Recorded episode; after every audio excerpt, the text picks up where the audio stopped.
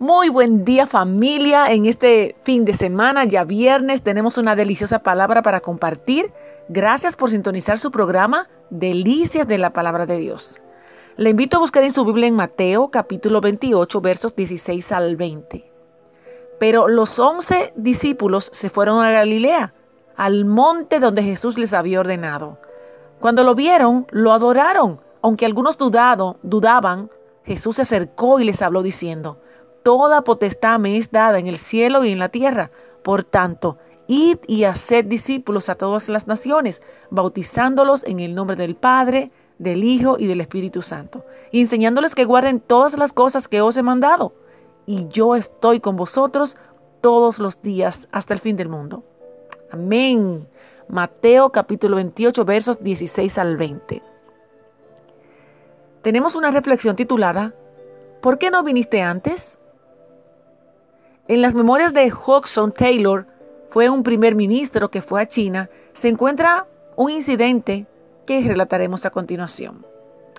Al fin de un culto de predicación del Evangelio, se levantó un chino principal y se puso en pie y dijo en voz triste, Durante años y más años he buscado la verdad. Como toda su larga vida, mi pobre padre la buscó sin descanso. He viajado mucho, mucho y he leído todos los libros de Confucio, de Buda, de Taos y no he logrado hallar descanso. Y hoy, por lo que acabo de oír, siento que al fin mi espíritu puede descansar. Desde esta noche yo soy un seguidor de Cristo. Después, dirigiéndose al misionero con voz solemne, le preguntó lo que por años conmovió y siguió conmoviendo a los que de veras aman a los pecadores perdidos. ¿Por cuánto tiempo conocéis las buenas nuevas en tu país? ¿Desde cuándo hace que conoces esa palabra de salvación?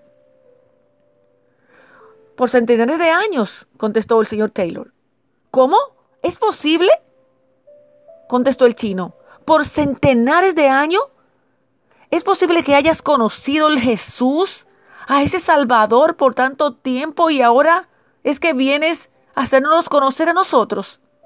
Mi pobre padre buscó la verdad por muchos años y murió sin hallarla. Oh, ¿por qué no viniste más pronto? ¿Por qué no viniste antes? ¡Wow! He aquí el grito de todos los que ignoran las buenas nuevas de salvación. Cuán triste es confesar que las tres cuartas partes de los creyentes de Cristo, salvos por su gracia, tristemente están callados y no dicen a los demás los que a ellos le anunciaron que en Cristo hay salvación eterna, ahora, ahora mismo. Tenemos como cristianos un compromiso de compartir la verdad de Dios con todos aquellos que aún no la entienden. No es una opción, es una comisión y lo acabamos de leer en Mateo 28 del 16 al 20. ¿Por qué no viniste antes? Bendecido día.